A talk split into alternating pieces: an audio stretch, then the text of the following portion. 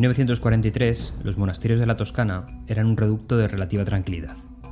Relativa porque el país estaba inmerso de lleno en la Segunda Guerra Mundial. Pero esta aparente calma era el perfecto escenario para la organización de una resistencia al régimen de Mussolini. Y no era una cosa de unos pocos monjes que se organizaban entre sí. La alta curia también estaba implicada, con el cardenal al frente.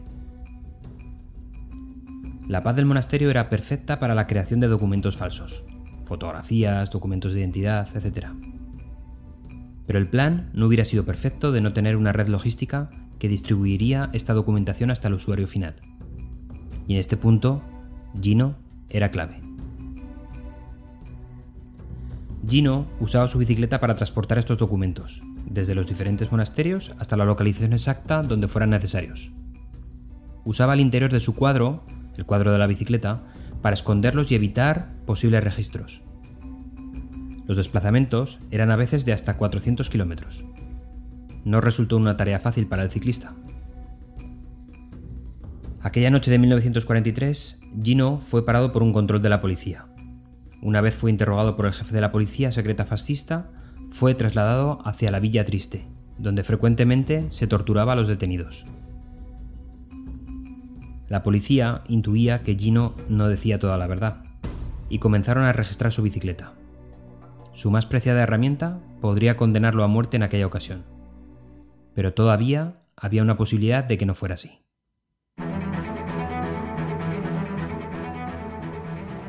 Y es que a veces la herramienta que utilizamos en la presentación es la menos importante o interesante. Siempre pensamos en los programas de ordenador para realizar diapositivas impactantes, pero en el día a día podemos usar, y yo diría que debemos, otras muchas herramientas. Ahí van algunas de ellas. La primera y más potente es la de usar piezas físicas. Si estamos realizando una presentación de un producto, es evidente que enseñar esa pieza y que nuestra audiencia pueda tocarla es la mejor herramienta para hacerles llegar el mensaje. Mostrar, experimentar y enviar el mensaje es la clave para cerrar la presentación. En el caso de ser un servicio, una demostración es la presentación análoga. Un paso más allá es hacer posible a la audiencia usar de forma directa ese producto o servicio en modo demostración. Comentan, por ejemplo, los periodistas especializados en tecnología que uno de los puntos más importantes de las presentaciones de los nuevos teléfonos móviles es entrar a tocar el producto en las salas habilitadas para ello.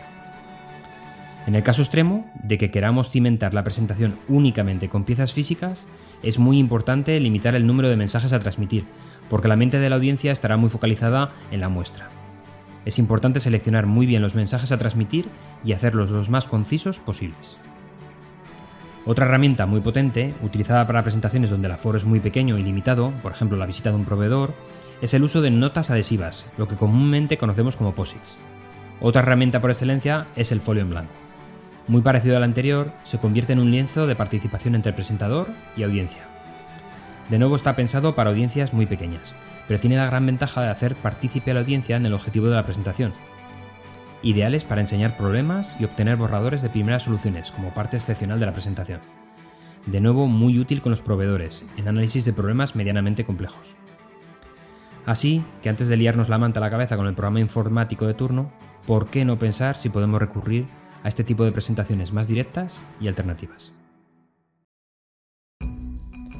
Gino Bartali pidió que la bicicleta no fuera revisada porque las piezas estaban calibradas con precisión para optimizar sus prestaciones. Y es que Gino Bartali era una de las personas más populares de Italia. Bartali fue un excepcional ciclista escalador, vencedor del Gran Premio de la Montaña del Giro de Italia en siete ocasiones y del Tour de Francia en dos.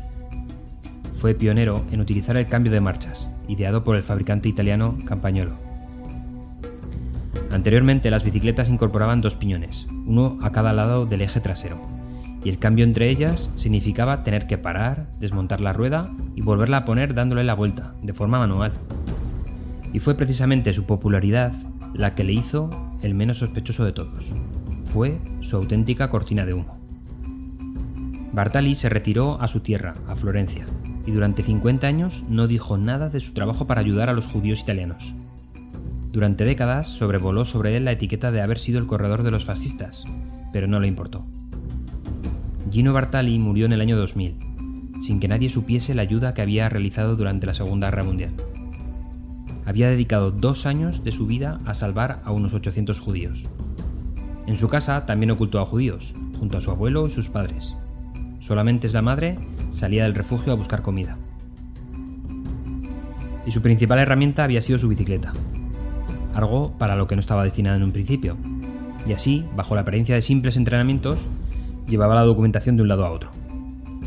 Era imposible sospechar en aquel momento que el hombre que había conseguido darle a Mussolini el Tour de Francia en 1938 era al mismo tiempo un traidor de su líder.